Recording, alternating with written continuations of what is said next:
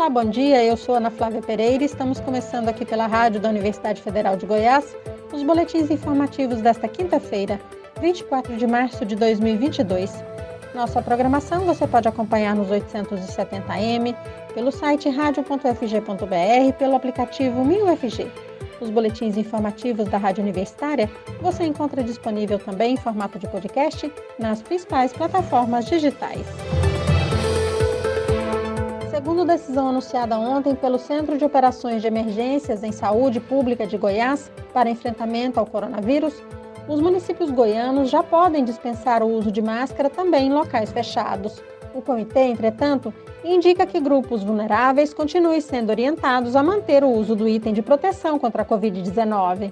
Conforme a nova decisão do COI, mesmo no transporte público, shoppings, supermercados, boates, aeroportos, rodoviárias, escolas, entre outros, o uso da máscara passa a ser apenas recomendado e não mais obrigatório.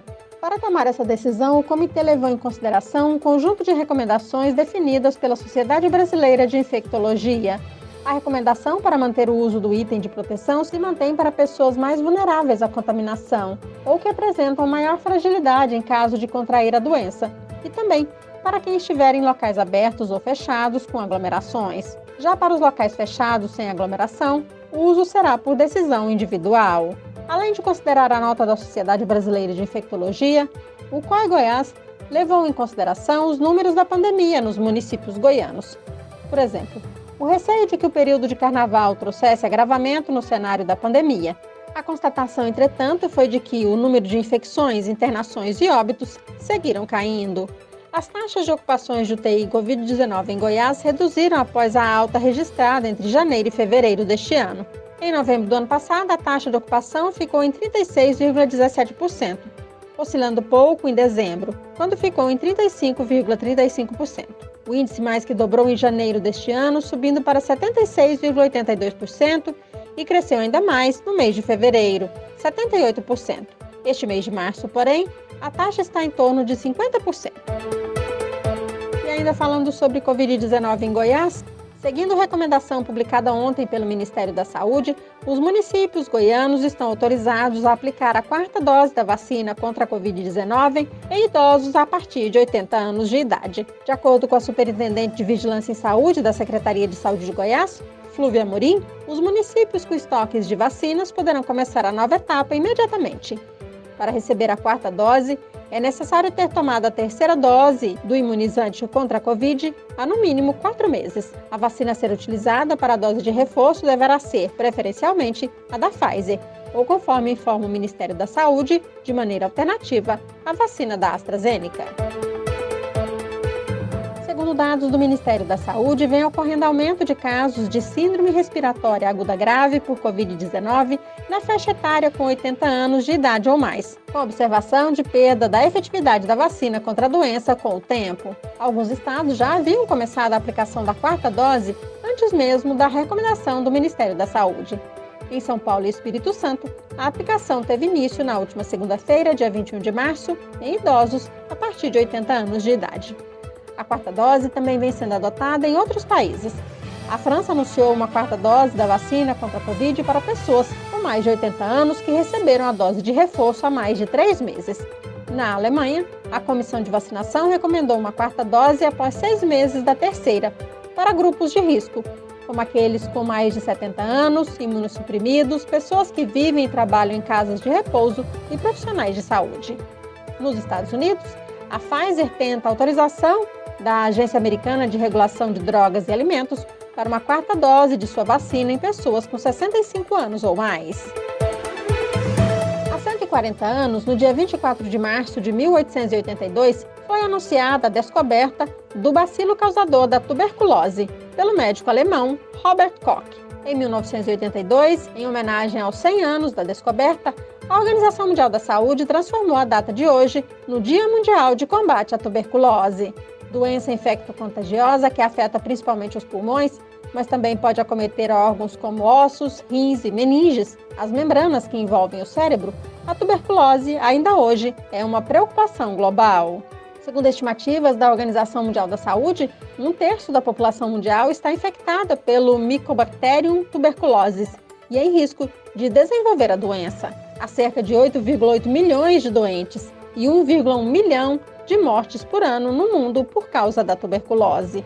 O Brasil ocupa o 17º lugar entre os 22 países responsáveis por 82% do total de casos de tuberculose no mundo. Embora seja uma doença passível de ser prevenida, tratada e mesmo curada, ainda mata cerca de 4,5 mil pessoas todos os anos no Brasil. A vacina contra a tuberculose foi criada há mais de 100 anos e garante total proteção contra a doença. Cada paciente com tuberculose pulmonar que não se trata pode infectar em média 10 a 15 pessoas por ano.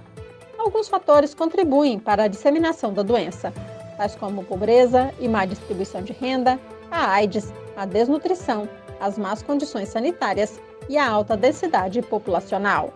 E no Dia Mundial de Combate à Tuberculose, a Organização Mundial da Saúde pede mais investimentos e esforços contra a doença. Com o aumento de casos pela primeira vez em décadas, a OMS afirma que em 2020 os dados apontavam que 63% dos menores de 15 anos infectados pela bactéria não foram atendidos ou não tiveram acesso a serviços de diagnóstico e tratamento. Entre crianças de até 5 anos, a proporção sobe para 72%. Além da falta de cuidados, quase dois terços desse grupo não receberam tratamento preventivo e permanecem em risco de doença. A OMS afirma que a Covid-19 teve um impacto ainda mais negativo e desproporcional em crianças e adolescentes com tuberculose ou em risco. O motivo foi o aumento da transmissão da doença, somada à baixa procura de cuidados e acesso a serviços de saúde.